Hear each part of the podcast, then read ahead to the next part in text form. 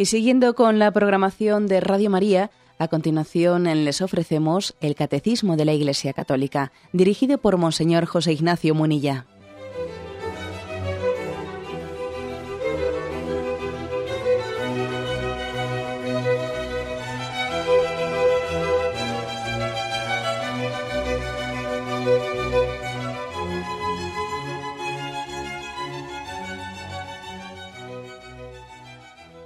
Cordial saludo a todos los oyentes de Radio María. Un día más, con la gracia del Señor, proseguimos el comentario del Catecismo de nuestra Madre la Iglesia. Habíamos quedado en el apartado Ven Espíritu Santo, en el apartado sobre la oración, habíamos quedado en el punto 2671. En él se dice la forma tradicional para pedir el Espíritu es invocar al Padre por medio de Cristo que nos dé el Espíritu Santo, el Espíritu Consolador. Y allí se nos ofrece una, una, breve, una breve estrofa, una invocación de la secuencia de Pentecostés. Ven Espíritu Divino, ven Espíritu Santo, llena los corazones de tus fieles y enciende en ellos el fuego de tu amor. Bueno, no, no pone la secuencia entera, de Pentecostés, la secuencia es una composición litúrgica que suele leerse justo antes del Evangelio. Es, hermosísima, es una de las piezas litúrgicas más hermosas que tenemos. Y me parece que llegados a este punto, aquí en el Catecismo, merece la pena que la comentemos. ¿eh? Vamos a dedicar un tiempo, algunos programas, a comentar la secuencia de Pentecostés. La voy a leer entera y vamos a eh, comenzar a comentarla. Ven Espíritu Divino, manda tu luz desde el cielo, Padre amoroso del pobre, don en tus dones espléndido, luz que penetras las almas, fuente del mayor consuelo. Ven, dulce huésped del alma, descanso de nuestro esfuerzo, tregua en el duro trabajo, brisa en las horas de fuego, gozo que enjuga las lágrimas y reconforta en los duelos entra hasta el fondo del alma, divina luz, y enriquecenos. Mira el vacío del hombre cuando tú le faltas por dentro. Mira el poder del pecado cuando no envías tu aliento. Riega la tierra en sequía, sana el corazón enfermo, lava las manchas, infunde calor de vida en el hielo, doma el espíritu indómito, guía al que tuerce el sendero, reparte tus siete dones según la fe de tus siervos. Por tu bondad y tu gracia, dale al esfuerzo su mérito, salva al que busca salvarse y danos tu gozo eterno. Amén. Bueno, esta es la secuencia de Pentecostés y el, el catecismo la introduce en su versión de la liturgia latina y en su versión de la liturgia bizantina. Eh, nosotros vamos a seguir, lógicamente, pues la versión de la liturgia latina, aunque también la iluminemos comparándolo un poco con la liturgia bizantina. Le vamos a comentar porque verdaderamente es una de las piezas magistrales de invocación al Espíritu Santo. Y al final de poco nos sirve hablar mucho del Espíritu Santo si no, si no hacemos nuestra, si, si no pasamos de la teoría a la experiencia personal de cómo se reza, cómo tener una interlocución eh, fluida personal, íntima con el Espíritu Santo. Queremos pasar de las teorías pues a, la experiencia personal. Bien, em, lo principal, lo principal sin duda alguna de la secuencia de Pentecostés es la primera palabra, tal y como nos lo dice el catecismo. Ven Espíritu Santo, ahí está, está dicho todo. Para rezar bien esta oración, para rezar bien al Espíritu Santo, lo primero es caer en cuenta de la necesidad que tenemos de el Espíritu Santo, de esa persona divina. Si yo no tengo en cuenta de que tengo verdadera hambre y sed de Él, bueno, pues daré muchas vueltas, haré consideraciones eh, abstractas, estaré como hablando conmigo mismo, porque a veces uno puede confundir la oración con hablar consigo mismo. Yo a mí mismo me digo cosas y yo mismo me respondo, pero eso no es un diálogo, eso es, eso es una, eh, un monólogo, yo conmigo mismo. ¿Mm? Eso no es oración. Hay personas que confunden oración con tener ratos de introspección, o sea, ratos de que yo medito y pienso conmigo mismo y me tengo a mí mismo por interlocutor. No, eso no es oración. ¿Mm? Bueno, eso es ser una persona reflexiva, pero hay, que, superar eso para llegar a la, a la oración. Por eso, ven Espíritu Santo es ponerme delante de, esa persona divina y darme cuenta de que la necesito. Y, es importante que caigamos en cuenta de que la misma predicación de la Iglesia, este mismo catecismo que aquí la Iglesia nos predica, sin el Espíritu Santo se queda en pura teoría. ¿eh? Decía, decía San Agustín en un texto suyo, hablando de la predicación, ¿no? Decía, el sonido de nuestras palabras golpea los oídos, pero el maestro con mayúsculas, se refiere al Espíritu Santo, pero el maestro está dentro. No penséis que se puede aprender algo de un hombre. Con nuestras palabras, los predicadores podemos, podemos mantener vuestra atención, pero si no hay dentro alguien que os enseñe, ese ruido de nuestras palabras será inútil. Aquí pues queremos que el Espíritu Santo en las palabras de las oraciones, en las palabras de las predicaciones, Él sea el maestro interior de las palabras. Las oraciones, las predicaciones, incluso la lectura de la palabra de Dios, eh, no dejarán de ser ruidos y palabras mientras que no haya un maestro interior, que es el Espíritu Santo, que es el que hace que esas palabras estén interiormente interiormente uniéndose eh, al corazón del hombre. Es el maestro interior. Por eso lo, más importante es decir, ven Espíritu Santo, el fin de la oración, el fin de la predicación es disponer el corazón de los oyentes para acoger el Espíritu Santo. Cuando yo rezo, fijaros, ¿para qué rezo?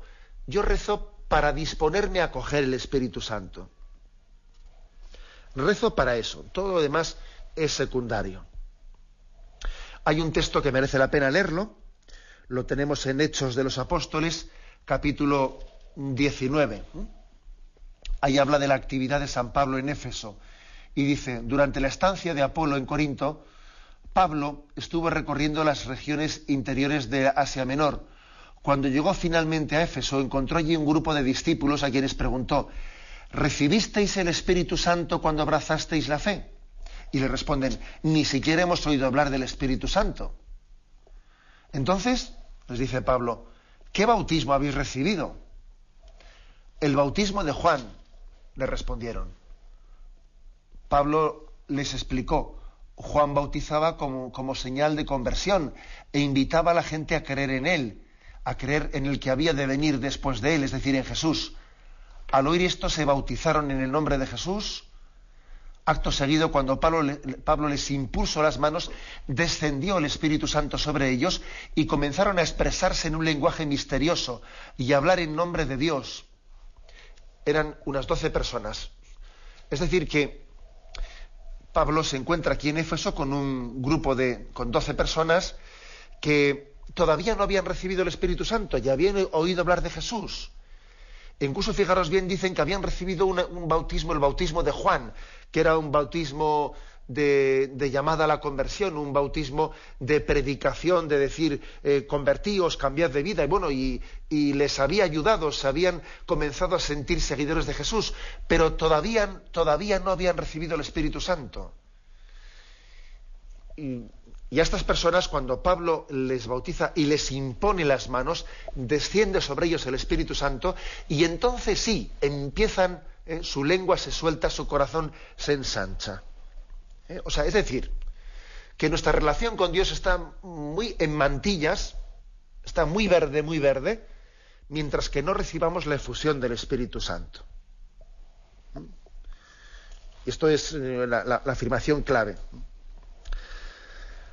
Tan, tan, importante es decir esto, ven Espíritu Santo, que otro, otro padre de la Iglesia, San Juan Crisóstomo, él se atrevía a hacer la siguiente explicación.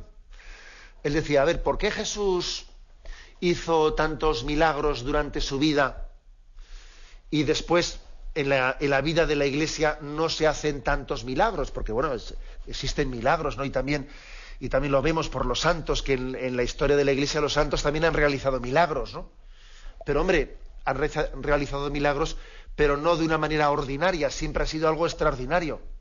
Sin embargo, en la vida de Jesús, en los evangelios uno lee y allí los milagros eh, forman parte de la vida, de la forma cotidiana de Jesucristo de predicación.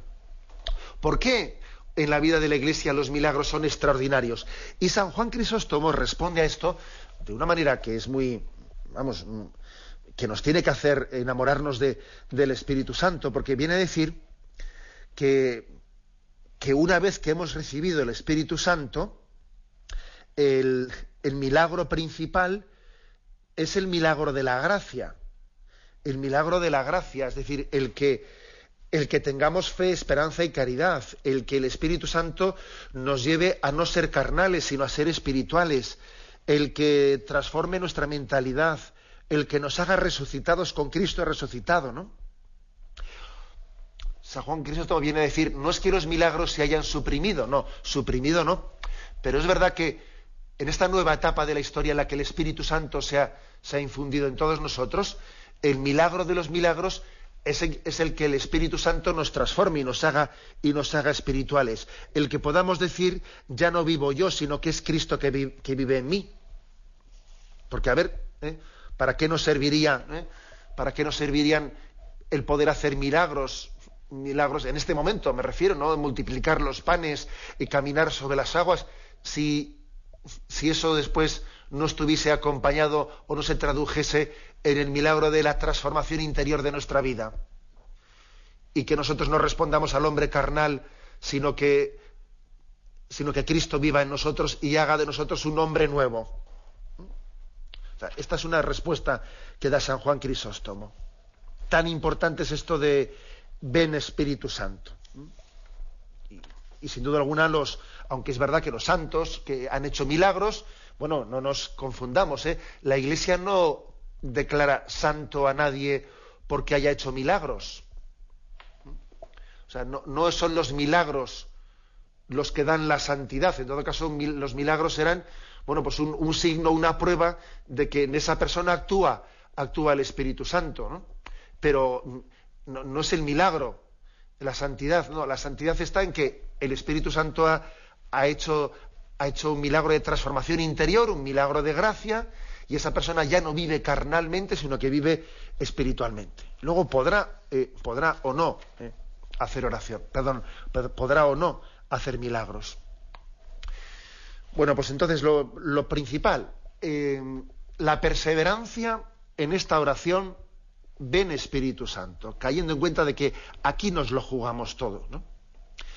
Eh, y para poder caer en cuenta de qué importante es esta perseverancia, bueno será eh, recordar cómo cuando Jesús se despide, cuando Jesús va a ascender a los cielos, dice, se volvieron, Lucas 24, se volvieron a Jerusalén después de que Jesús había ascendido a los cielos.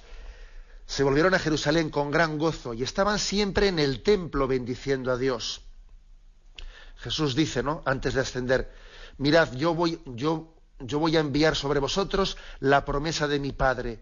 Por vuestra parte, permaneced en la ciudad hasta que seáis revestidos de poder desde lo alto. Es decir, Jesús pidió perseverancia, estar juntos y estar en oración hasta recibir el Espíritu Santo. Es lo que Así comienza el libro de los Hechos de los Apóstoles. Todos ellos perseveraban en la oración, en un mismo espíritu, en compañía de algunas mujeres, de María, la Madre de Jesús, y de sus hermanos. O sea, es decir, los apóstoles nos dieron un ejemplo, una enseñanza de que al Espíritu Santo se le acoge esperándole e invocándole. Todos a una, teniendo a la Virgen María eh, en el centro del cenáculo, preparando el nuevo Pentecostés ahí estamos todos, ¿no? Ese es nuestro quehacer principal, esperar e invocar todos juntamente con María el Espíritu Santo. Tenemos un momento de reflexión y continuamos enseguida.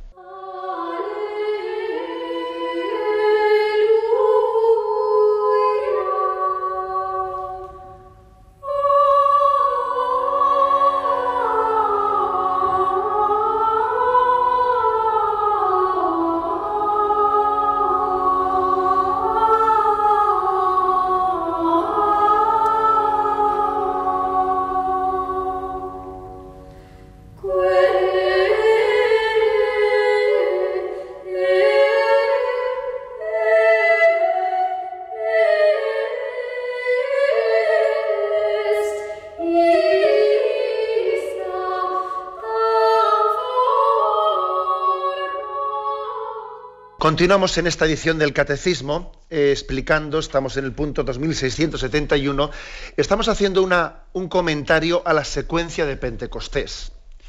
Y hemos comenzado, pues lógicamente, explicando la primera expresión. Ven, Espíritu Divino, manda tu luz desde el cielo. Padre amoroso del pobre. Me quiero fijar en este aspecto, el hecho de que al Espíritu Santo se le llame Padre amoroso del pobre. Es curioso, ¿eh? Padre de los pobres. Que por cierto, también a Jesús se le llama nuestro Padre Jesús en, alguna, ¿eh? en, algún, en algún pasaje. Y recuerdo que a un oyente pues, le, llamaba la atención. Hombre, lógicamente la, la, palabra Padre generalmente se le reserva a la primera persona de la Santísima Trinidad, ¿no?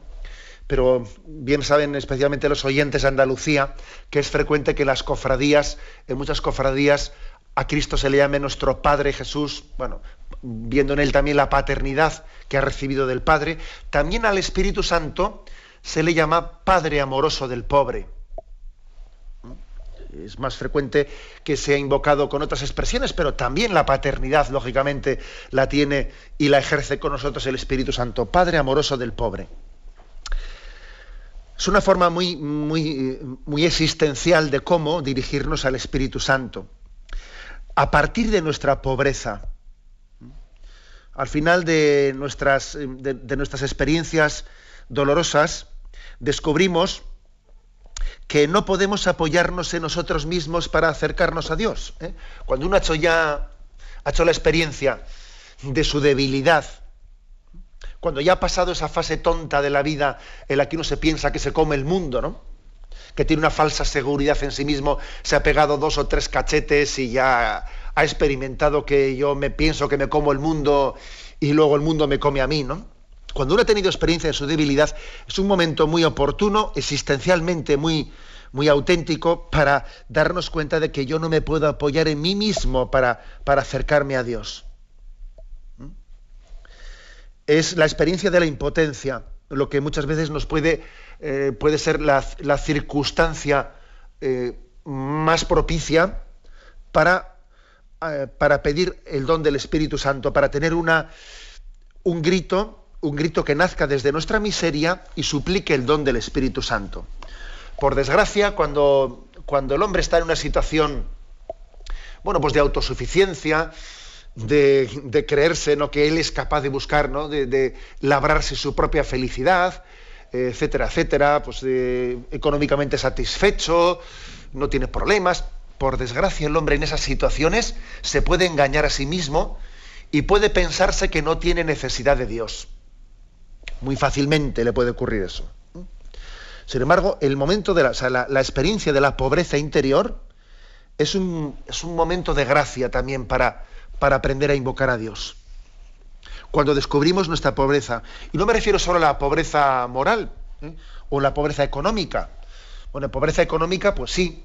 Pobreza moral, pues también. Pobreza moral me refiero a que uno se da cuenta que es muy débil, como dice San Pablo en la carta a los romanos, que no hago el bien que quiero hacer, sino que obro el mal que no quiero hacer y me, siento muy débil. Bien, pobreza económica, sí. Pobreza moral. Pero más todavía, es que eh, nosotros tenemos una pobreza, una miseria eh, incluso ontológica, ¿no? Ontológica en el sentido que me doy cuenta que yo, que mi ser, mi ser no es nada, que soy una gotita de en medio de un océano, que soy un granito de arena en medio de un desierto.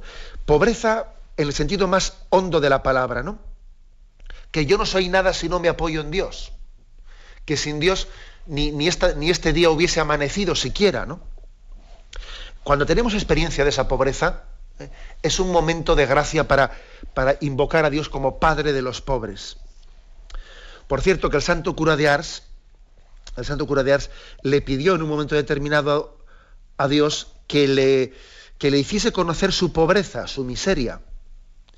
Y, y, Dios le dio esa gracia.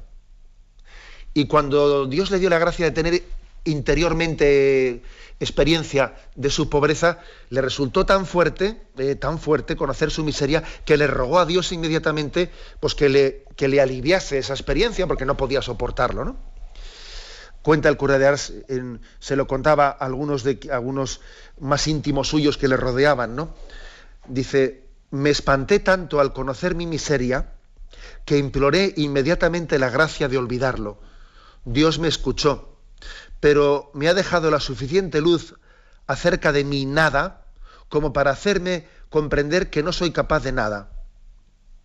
No tengo otro recurso contra esta tentación de desesperación que el arrojarme a los pies del sagrario como un perrillo a los pies de su dueño. O sea, esa experiencia que él tuvo profunda de lo que es que no somos nada, que es que sin la gracia de Dios eh, no, no, no, no, quedaríamos en pie ni un segundo, ¿no? Eso a él le hizo ser profundamente humilde, profundamente humilde. Nada somos sin la gracia de Dios. Él dice, soy como un perrillo a los pies de su dueño. Bueno, pues mm, eso fue una experiencia mística, ¿no? La que tuvo el santo cura de Ars. Pero bueno, sin llegar a tener experiencias místicas, porque, bueno, porque Dios se las dará a quien entienda que, debe de dársela, ¿no? Todos nosotros tenemos que invocar, ¿no? Invocar y suplicar el don del Espíritu Santo siendo conscientes de nuestra, de nuestra pequeñez, de nuestra miseria. ¿eh? Dice San Pablo a los romanos, pues nosotros no sabemos cómo, cómo pedir para orar como nos conviene. El Espíritu Santo viene, viene en nuestro socorro, intercede por nosotros con gemidos inefables. O sea que es que, somos muy poca cosa y necesitamos su, su, ayuda, ¿no? Y, y, además no únicamente en el sentido de que no sé qué cosas pedir. A ver, ¿qué cosas pido a Dios? No se trata únicamente de que no sé cómo rezar y el Espíritu Santo tiene que ayudarme. No, es que incluso, incluso, es que se trata de que de que me dé la capacidad de, hacer oración, porque lo, propio nuestro es comienzo y lo, dejo, y lo dejo a medias, o sea, que la capacidad de hacer oración, de sujetarnos teniendo una vida de oración continua, perseverante, es que no somos capaces, es que nos cansamos enseguida, es que necesitamos el don del Espíritu Santo para, para entenderlo, eh, para, para, para poder realizarlo, para que no quedarnos en la, en la teoría. Bien, esta es, por lo tanto, este es el significado de la expresión ven Espíritu Santo, Padre amoroso del pobre. La siguiente expresión de esta secuencia de Pentecostés que estamos, que estamos meditando dice, don en tus dones espléndido, Padre amoroso del pobre, don en tus dones espléndido.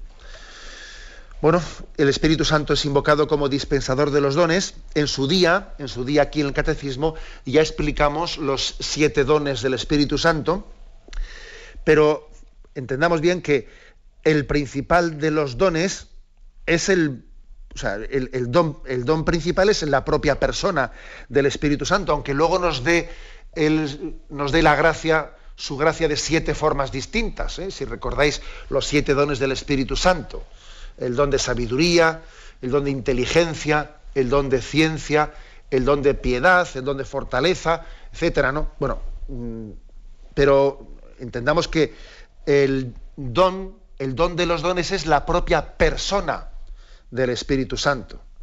Es como si luego él se fragmentase en nosotros a través de los siete dones que habla, eh, que habla Isaías 11, ¿no?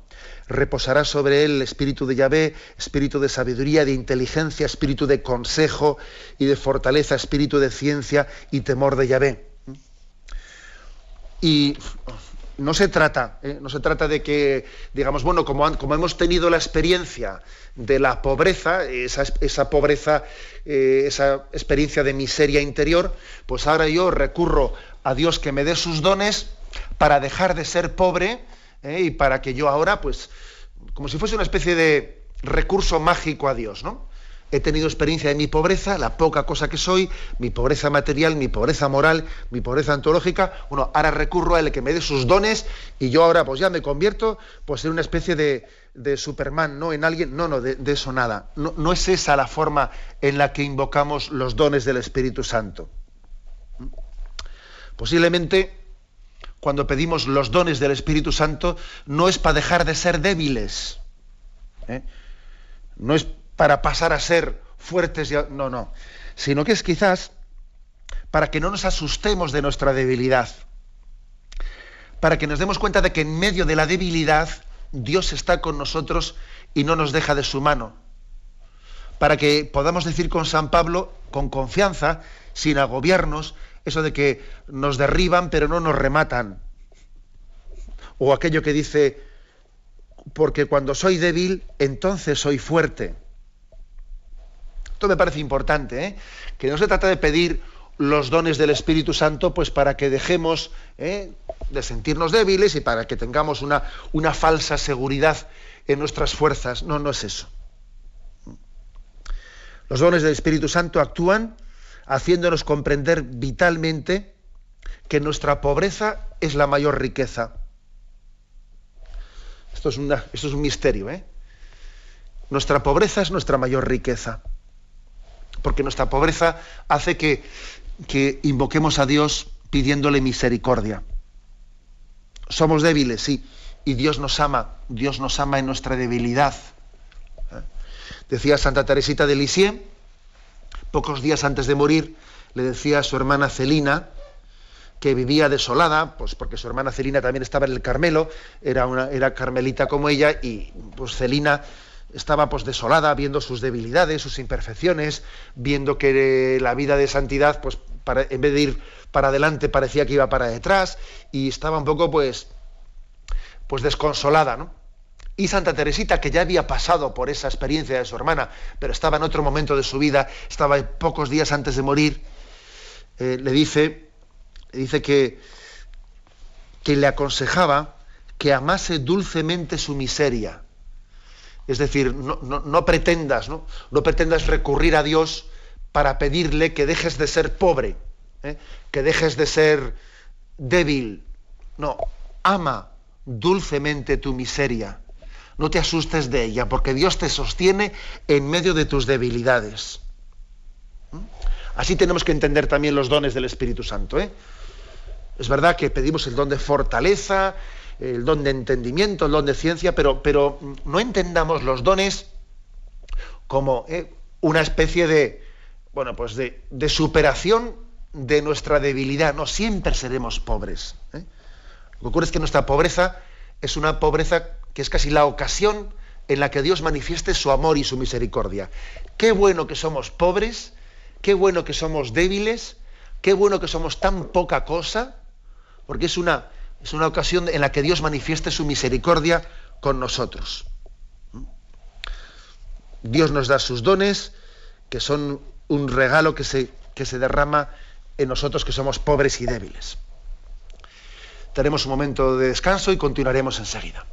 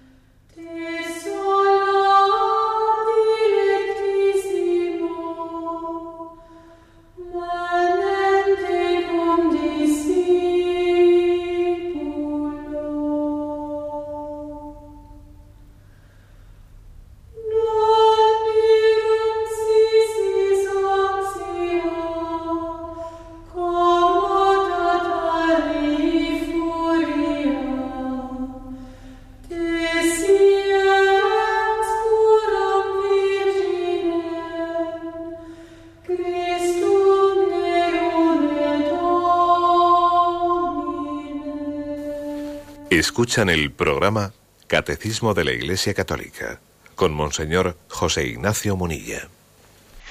Continuamos en esta edición en la que hemos introducido el comentario de la secuencia de Pentecostés. Eh, la primera estrofa, la vuelvo a repetir. Ven Espíritu Divino, manda tu luz desde el cielo, Padre amoroso del pobre, don en tus dones espléndido, luz que penetras las almas, fuente del mayor consuelo. Me quiero centrar en este, en este último aspecto, ¿no? Fuente del mayor consuelo. Esa luz del Espíritu Santo nos consuela, eh, nos consuela. Aquí nos da, nos da pie para comentar eh, la palabra paráclito, porque la palabra paráclito que se, suele, se le suele dirigir se le suele apropiar al Espíritu Santo, precisamente significa esto. La palabra paráclito tiene dos tipos de significados. Puede significar abogado, intercesor o bien consolador. Eh, por ejemplo, Isaías 40, versículo primero, consolad, consolad a mi pueblo. Ahí se utiliza la palabra paráclito. Eh, consolad, consolad a mi pueblo, en su traducción griega, pues viene paracleite, ¿eh? de, ese término paráclito. En los primeros siglos hay, por lo tanto, dos términos, ¿no? O sea, dos, dos, podríamos decir, sentidos de la palabra paráclito. Abogado intercesor o consolador. En los primeros siglos, cuando la iglesia era perseguida, durante el Imperio Romano, se utilizaba más la acepción del paráclito en el sentido de abogado o intercesor. Eh, cuando los cristianos eran perseguidos, ellos invocaban al Espíritu Santo como paráclito en el sentido de ser mi abogado defensor, el que me defiende. Todos me han abandonado y no estés pensando en qué dirás cuando seas conducido a los tribunales, que el Espíritu Santo será tu abogado será tu intercesor y pondrá en tus labios las palabras adecuadas. Esta fue una invocación eh, muy, digamos, eh, recurrente en los primeros siglos. Los cristianos recurrían al Espíritu Santo, Él me va a mí a defender ante, ante los romanos, Él me va a mí a defender ante el martirio. ¿eh? El momento del martirio me va a dar, me va a dar fuerza. Pensad en un cristiano que se presentaba ante un tribunal, allí no tenía ni defensa ni nada, ¿no? Porque era considerado pues, un ciudadano inferior. Y su abogado, y él sentía, invocaba al Espíritu Santo como su paráclito, mi abogado, mi intercesor. No estoy solo ante Dios, el Espíritu Santo me defenderá, me pondrá las palabras adecuadas y me dará la fuerza para afrontar el martirio. Luego, cuando, eh, cuando las persecuciones, la era de las persecuciones primera, que luego ha habido otras muchas, pero bueno, cuando los primeros siglos terminó, terminaron las persecuciones romanas, a la palabra paráclito se le empieza a dar otro sentido, el sentido de, consolador. Y con este sentido, que es el que invoca la secuencia de Pentecostés, porque la secuencia de Pentecostés está escrita ya por el siglo XIII más o menos, ¿no? Es una, pieza litúrgica de la Edad Media del siglo XIII bueno, pues allí mm, se, le invoca, quizás podríamos decir, la palabra paráclito es como si fuese el vértice, eh, el vértice de la revelación sobre el Espíritu Santo. Es el compañero inseparable de Jesús, que durante su vida terrenal le acompañó a Jesucristo y le dio el consuelo de Dios Padre. Y es también quiere ser también nuestro compañero inseparable, el que, el que nos haga compañía, el que nos dé consuelo interior. Una acepción, como ves, bastante no, es, no, es, contradictoria, sino que la acepción de Paráclito como abogado que te defiende o como consolador interior, pues mm, es distinta, pero vamos, es muy compatible una con la otra. Paráclito, pues, nosotros lo entendemos como el que te da consuelo interior, el espíritu que te acompaña, que no te deja solo. Él es, eh, para los que se sienten pobres de espíritu, el, abogado en el exilio de esta vida, porque también esta vida la sentimos como, como un valle de lágrimas, como rezamos en la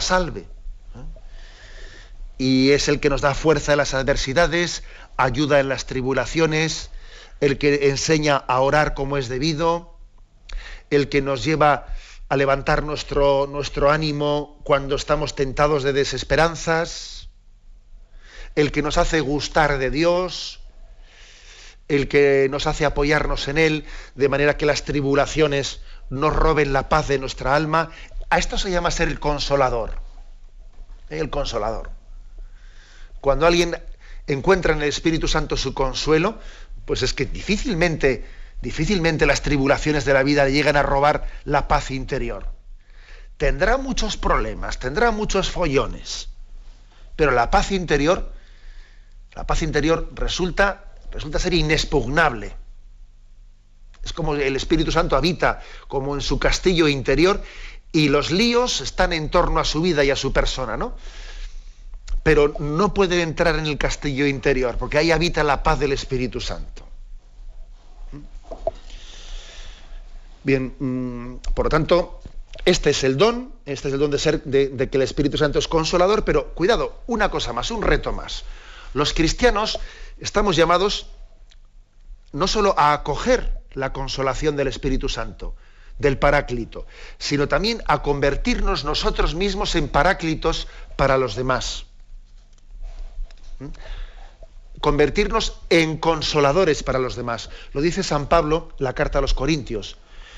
Segunda Corintios, capítulo primero. Bendito sea Dios, Padre de nuestro Señor Jesucristo, Padre de misericordia y fuente de todo consuelo. Él es el que nos conforta en nuestras tribulaciones para que gracias al consuelo que recibimos de Dios podamos nosotros consolar a todos los que se encuentran atribulados. O sea que una manera, un, signo de saber si estamos nosotros siendo consolados por el Espíritu Santo, si hemos buscado en Él nuestro consuelo y no lo hemos buscado en falsos consuelos, es ver si nosotros nos convertimos también en paráclitos para los demás, si sabemos dar consuelo a la gente que nos rodee.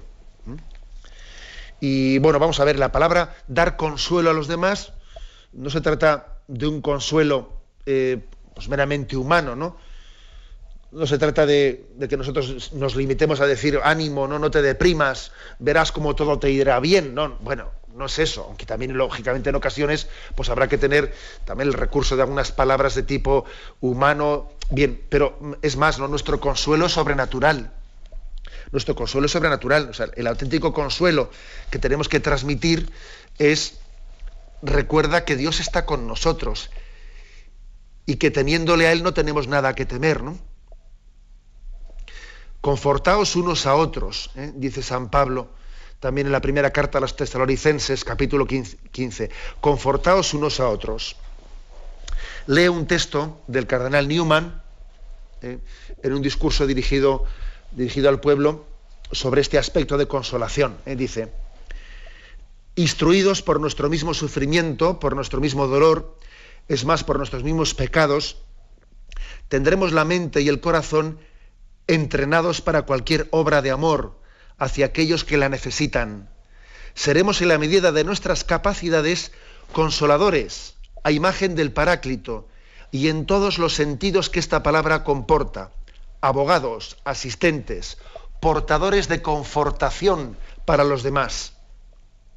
Nuestras palabras y nuestros consuelos, nuestro modo de actuar, nuestra voz, nuestra mirada, serán amables y tranquilizadores. Ahora es que esto, es un carisma, ¿eh? es un don muy grande que el Espíritu Santo nos, quiere dar. Si a Él le invocamos en la secuencia de Pentecostés como fuente del mayor consuelo, nosotros no recurrimos al Espíritu Santo únicamente para nosotros sentirnos bien y luego olvidarnos del mundo que nos rodea. No, no, es que inmediatamente nos convertimos, nos convertimos en paráclitos para los demás, en consoladores para los demás. Y, si esto no ocurre, si esto no ocurre, si pretendemos retener egoístamente el consuelo solo para nosotros, eh, pues fácilmente se corromperá y entonces dejaremos de ser consolados. ¿no? acordaros de esa, de esa expresión, eh, de esa expresión de esa oración famosa de Francisco de Asís, que no busque tanto ser consolado como consolar, ser comprendido como comprender, ser amado como amar. Es, yo soy consolado por el Espíritu Santo y me convierto en consolador de los que me rodean. Y, recordad el episodio de Gesemaní, en el que Jesús buscó consoladores, buscó quienes les, les acompañasen. Espero compasión y no la hay. Nadie me consuela, ¿eh? dice el Salmo 69, versículo 21. O sea, que es un don, es un carisma el de, el de ser consoladores a los que nos rodean. Pero eso no se puede dar. Nadie puede ser consolador de los que le rodean. Nadie puede infundir paz. Nadie puede infundir con sus palabras fortaleza, ánimo, si él mismo no recibe eso del Espíritu Santo. ¿Mm? Si él mismo no recibe del Espíritu Santo. Pero aquí estamos, por lo tanto, eh, nadie da lo que no tiene, nadie da lo que no tiene. Y el auténtico consuelo es que Dios es mi todo, Dios es mi fuerza, eh, y teniéndole a Él, nada me falta, ¿no? Todo lo tenemos, todo lo, todo lo tengo en quien me conforta. Bueno, pues esta es una, eh, esta es una de las claves de esta, de esta invocación, eh, invocación al Espíritu Santo. En la tradición de la, de la Iglesia, la palabra consolación ha sido reflexionada, por ejemplo, también por San Ignacio de Loyola. ¿eh? San Ignacio de Loyola habla en sus ejercicios espirituales, habla de la consolación sin causa precedente, la consolación, es decir, que él habla de que el Espíritu Santo puede consolarnos interiormente incluso sin causa precedente, es decir, sin que, sin que nuestro alrededor haya nada que nos dé, que, nos haya dado esa consolación, Él puede, Él puede, incluso en medio de, pruebas, de situaciones duras, sin, sin causas precedentes, sin causas humanas que nos hayan consolado, Él puede darnos, Él puede visitarnos, entrar dentro de nosotros y darnos una paz que el mundo no puede darnos. También existen consolaciones con causas precedentes, en el sentido de que alguien nos ha dado una, una palabra que nos ha llenado de alegría, alguien nos ha dado una buena noticia. Eh, bueno, también el Espíritu Santo nos consuela a través de causas segundas, ¿no? Pero también existe la posibilidad de que nos consuele sin causas segundas, o sea que no, hay, no ha habido ninguna circunstancia que haya, que haya sido motivo de darnos el consuelo, y él dice, no, no, no me tienes a mí, y no te basta con que yo esté dentro de ti y soy tu consuelo y soy tu alegría, pues sí, Señor, existe esa consolación. Incluso aún, faltando la consolación de los hombres que nos rodean, Él puede, ¿eh? Él puede consolarnos interiormente, aun viviendo situaciones eh, de, pues muy precarias y de, y de grandes pruebas. Luz que penetra las almas, fuente, fuente del mayor consuelo. Por eso Jesús, ¿eh? Por eso Jesús cuando, cuando estaba a punto de partir y él anunciaba que su marcha, su partida, les promete el Espíritu Santo y les dice que estaréis tristes, pero vuestra tristeza se convertirá en gozo. Juan 16, 20. Vuestra tristeza se convertirá en gozo. Entiendo que os entristezcáis porque Jesús asciende a los cielos, pero, pero fijaros, vais a salir, vais a salir bien parados de mi ausencia porque el Espíritu Santo os va a consolar interiormente con creces por ella. ¿Mm? Este es el momento en el que vivimos nosotros. En esas estamos, en esas estamos. ¿eh? Y si no vivimos más alegres, más contentos, más confortados, más consolados, es porque no hemos abierto las puertas al Espíritu Santo de par en par. ¿eh? Es porque el Espíritu Santo está tocando la puerta y no le abrimos. ¿eh? Bueno, pues quedemos con esta con esta primera estrofa de, la secuencia de Pentecostés. Ven Espíritu Divino, manda tu luz desde el cielo, Padre amoroso del pobre, en tus dones espléndido, luz que penetra las almas, fuente del mayor consuelo. Lo dejamos aquí y damos paso ahora a la intervención de los oyentes podéis llamar para formular vuestras preguntas al teléfono 917 107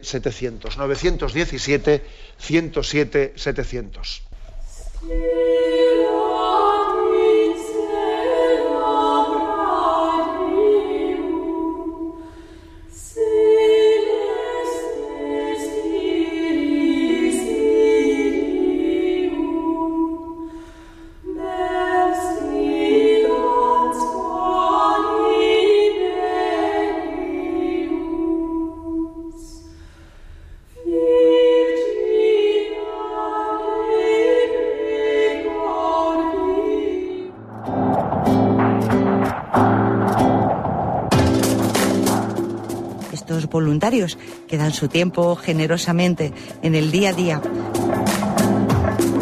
Un cordial saludo a todos los oyentes de Radio María.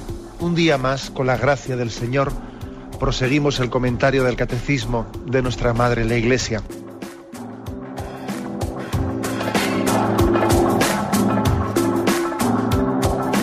Porque le has quitado la única manera de protesta que tiene. O sea que cuando hay un dolor fuerte no hay que tomar analgésicos, hay que ir no, no, directamente hay que al tomar, médico. no, sí, hay que, bien, pero no analgésicos fuertes para que se cometa el error de bloquear la defensa y no poder llegar al diagnóstico. Bien, bien.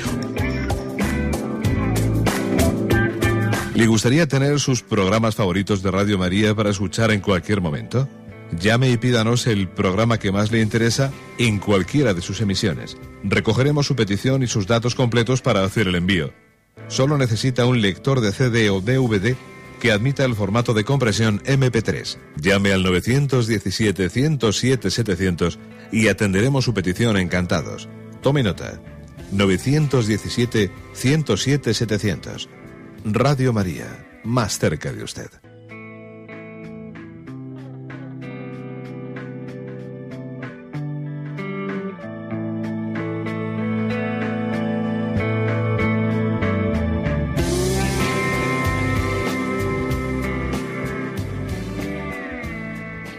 A ver, buenos días. Buenos días, monseñor. Sí. Encantada de saludarle. Igualmente, adelante.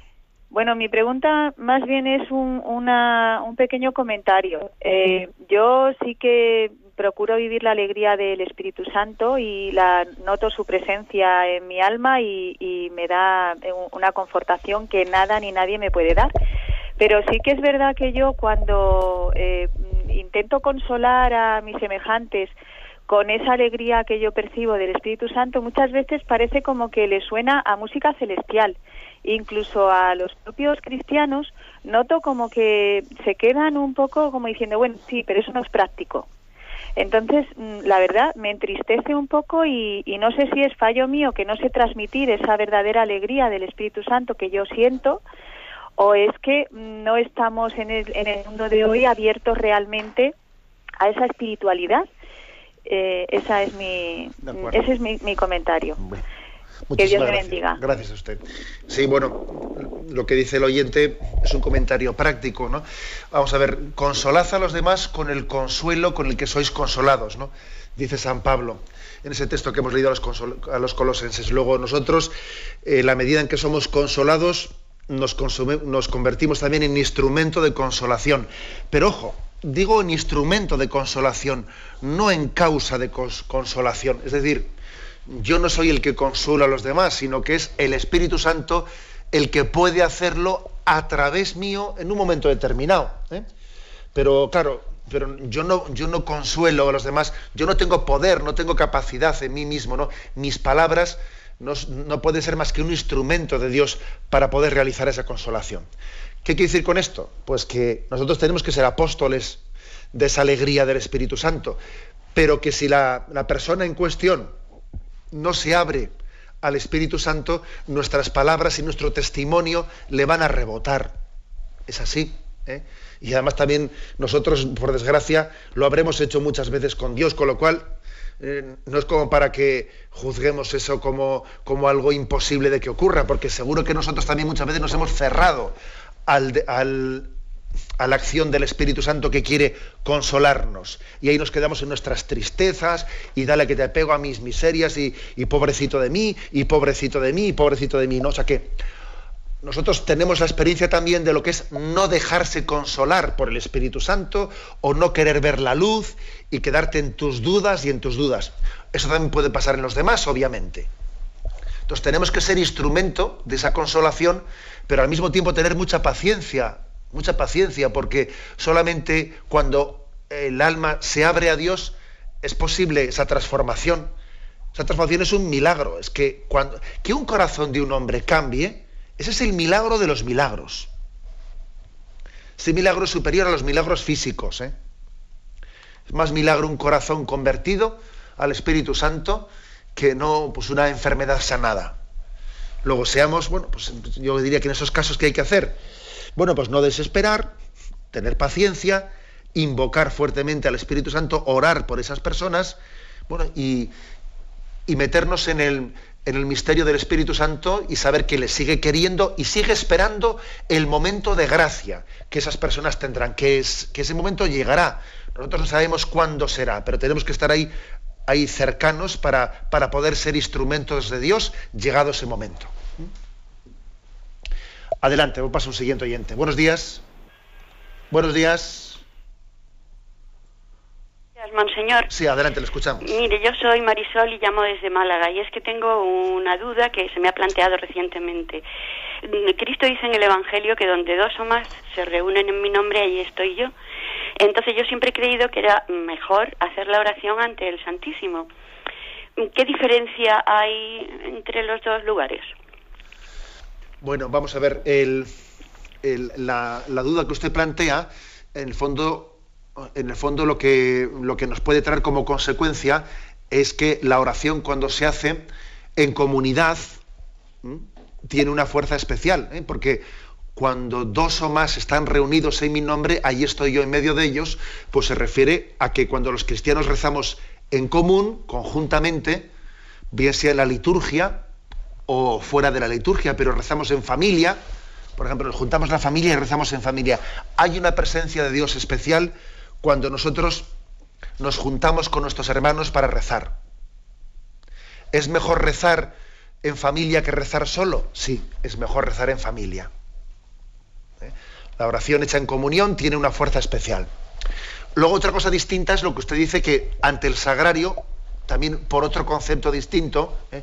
por otro concepto distinto, también tiene una, una, fuerza especial la oración realizada ante la presencia de Cristo en el sagrario, eh, por otro concepto distinto del anterior, no contradictorio, sino que se añade. ¿eh?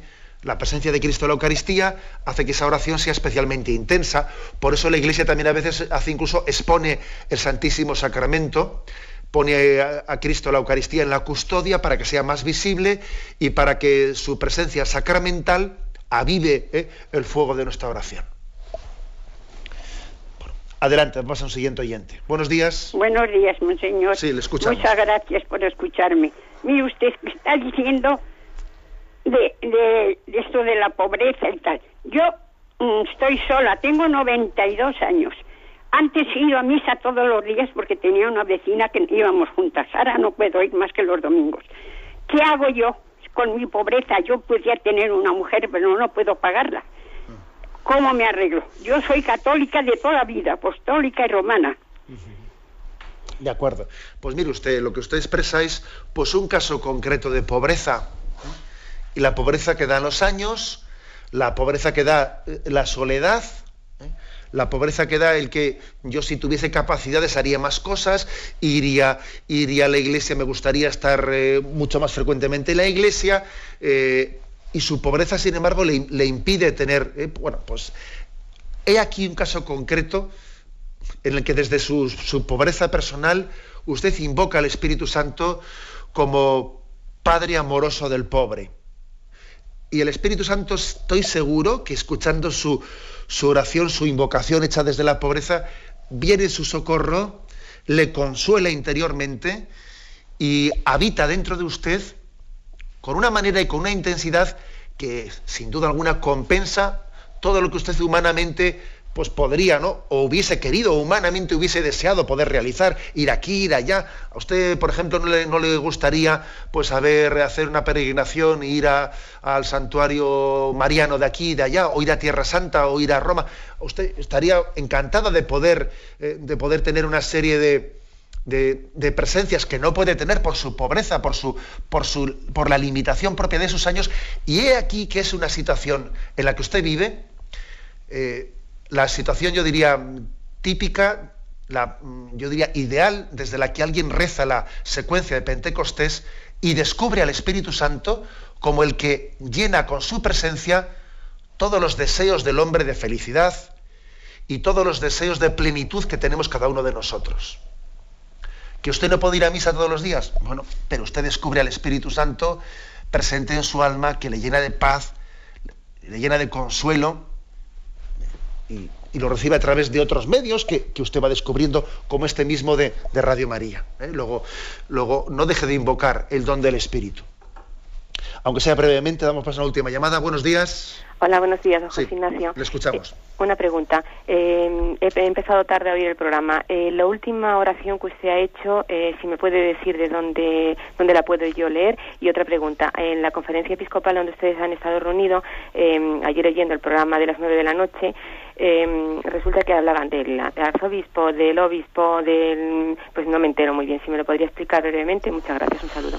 Bien, bueno, eh, he estado comentado en el programa de hoy que continuaremos en los próximos días la secuencia de Pentecostés. Esa oración que usted me ha escuchado, ven Espíritu Divino, manda tu luz desde el cielo, Padre amoroso del pobre, etcétera, es la secuencia de Pentecostés, ¿eh? que podrá usted buscarla pues, en algunos libros de oraciones del Espíritu Santo o en el propio misal. ¿eh? En el misal, el día de Pentecostés, esta es la oración litúrgica que se hace antes del Evangelio. Con respecto un poco a lo, a lo segundo que pregunta, bueno, la palabra obispo y arzobispo, que usted igual se ha podido, pues igual escuchar en alguna rueda de prensa y vamos a ver, el, el arzobispo mm, no es más que un obispo, eh, un obispo solo, que es obispo de una sede, de una sede que es capital de otras pequeñas diócesis, ¿no? Digamos que las diócesis están divididas en circunscripciones que son como provincias eclesiásticas y dentro de las cuales hay una capital. ¿Eh? Entonces, por ejemplo, Burgos, Burgos es arzobispado, y dentro de Burgos está el obispado de Palencia, o el, el obispado de Soria, o el obispado de... Bueno, es decir, pero el arzobispo es el obispo que es titular de, digamos, la diócesis que hace de cabeza del resto de las diócesis para entendernos. Pero no es que tenga un sacramento distinto, no es que el arzobispo haya recibido una gracia sacramental distinta a la del obispo. ¿eh? Para entendernos, es un poco la distinción entre obispo y arzobispo. Tenemos el tiempo cumplido, me despido con la bendición de Dios Todopoderoso, Padre, Hijo y Espíritu Santo. Alabado sea Jesucristo.